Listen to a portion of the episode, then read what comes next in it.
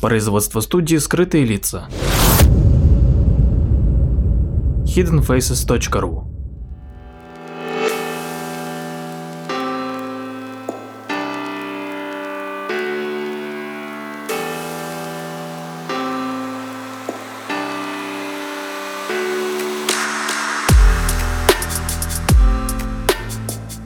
Здравствуйте, дорогие слушатели, с вами Владимир Марковский и очередной выпуск передачи «Прожектор восприятия».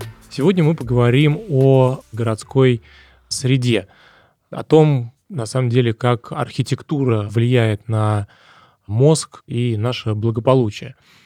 В последнее время представляется все больше научных доказательств, что архитектура очень сильно влияет на наше здоровье и самочувствие. И на Западе проводили ряд исследований с использованием МРТ, которые показали, что созерцание архитектурных зданий вызывает в мозге изменения, сходные с таковыми при медитации. На Западе даже есть специальная академия, которая называется Academy of Neuroscience for Architecture. Вот она как раз-таки занимается исследованием воздействия архитектуры на мозг, и в результате этих исследований было показано, что приятная архитектура уменьшает внутренний диалог, улучшает внимание и улучшает функции префронтальной коры, активизируя затылочную долю и прецентральную извилину. С использованием МРТ установили, что отклик мозга на обычные здания и на архитектурные шедевры очень существенно различается.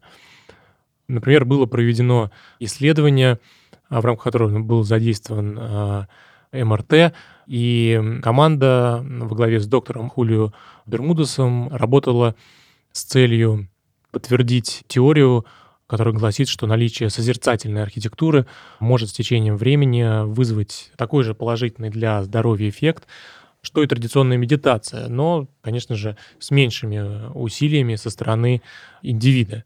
В ходе эксперимента 12 архитекторам были продемонстрированы фотографии, на которых изображены как сами здания, так и отдельные их части от фасада до внутреннего убранства. Были продемонстрированы как здания, предназначенные для созерцания, то есть э, музеи, церкви, библиотеки, так и простые сооружения. И в результате исследователи получили возможность наблюдать за мозговой активностью людей – которые представляли, что они оказались в местах, которые им демонстрировались на картинках. Все архитекторы были белыми мужчинами, правшами и не практикующими до этого медитацию. Подобный отбор был проведен для того, чтобы исследования были равномерными. Потому что, к примеру, даже сканирование мозга правши и левши, выполняющих идентичное задание, обычно дает различные результаты. В дополнение к строгому контролю над ходом эксперимента были выбраны именно архитекторы с целью увеличить шансы на достижение конкретного результата. Это, в принципе, было логично, потому что тренированный взгляд и опыт делают архитекторов более чувствительными к деталям архитектуры, на которые непрофессионал обычно не обращает внимания. Кроме этого, провели онлайн-исследования в Испании и Англии, чтобы собрать свидетельства необычного опыта созерцания архитектуры или факты столкновения с местами, чей вид коренным образом меняет душевное состояние. Особенно важно, что большинство зданий и мест, упомянутых в этих случаях, были спроектированы с целью созерцания духовного, эстетического, религиозного или символического, что позволяет исследователям сделать выводы о том, что здания могут вызвать глубинные преобразующие состояния созерцания, и те здания, которые были созданы для созерцания, имеют больший успех. Кроме церквей, мечетей и других религиозных зданий, примерами созерцательных сооружений являются некоторые художественные галереи, памятники, дома, музеи, например, Гuggenheim в Бильбау, Лувр в Париже и многие другие. И опрос этих 12 испытуемых архитекторов показал, что ослабление рассеивания внимания, повышение концентрации и углубление опыта проявлялись у всех испытуемых. Общим для всех них было возникновение эстетических суждений.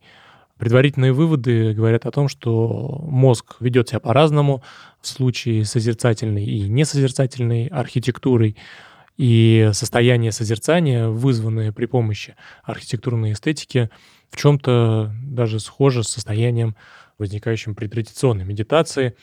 Таким образом, дизайн архитектуры имеет большое значение. Ну и, конечно же, на одной из конференций архитекторов обсуждались и более мелкие детали исследования.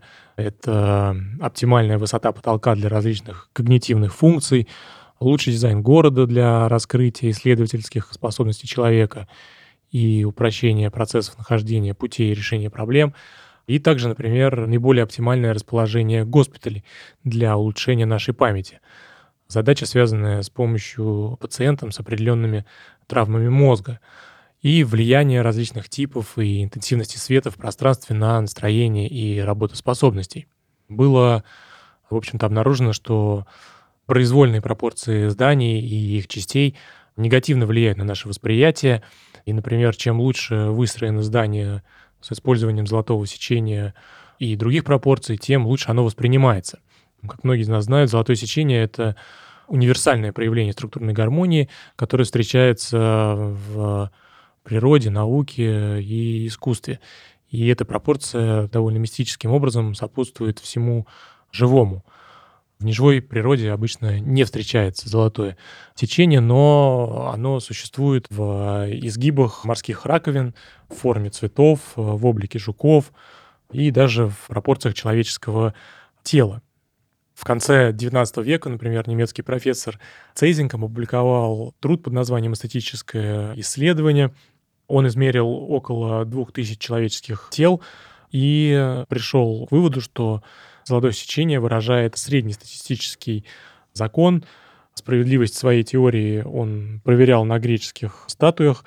Также исследовал греческие вазы, архитектурные сооружения различных эпох, растения, животных, музыкальные тона, стихотворные размеры.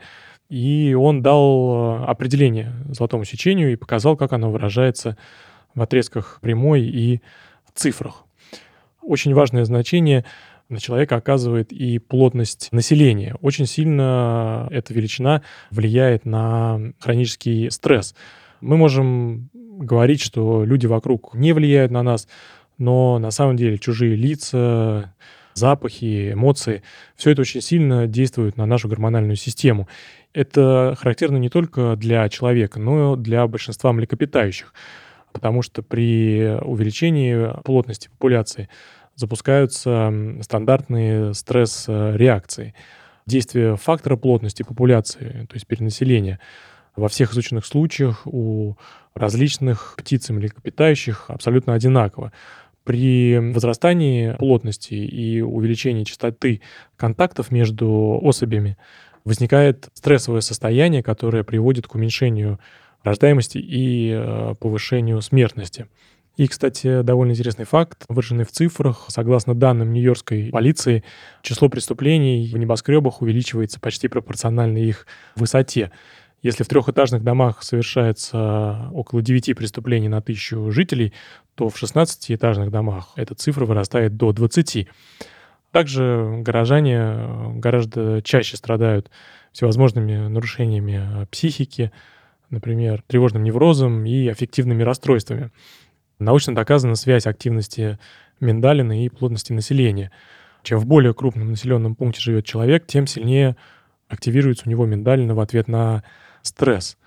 Поэтому для здоровой психики важнее не все время жить в городе, а в детстве, например, расти в деревне, потому что детский возраст является критическим для развития мозга. Спасибо.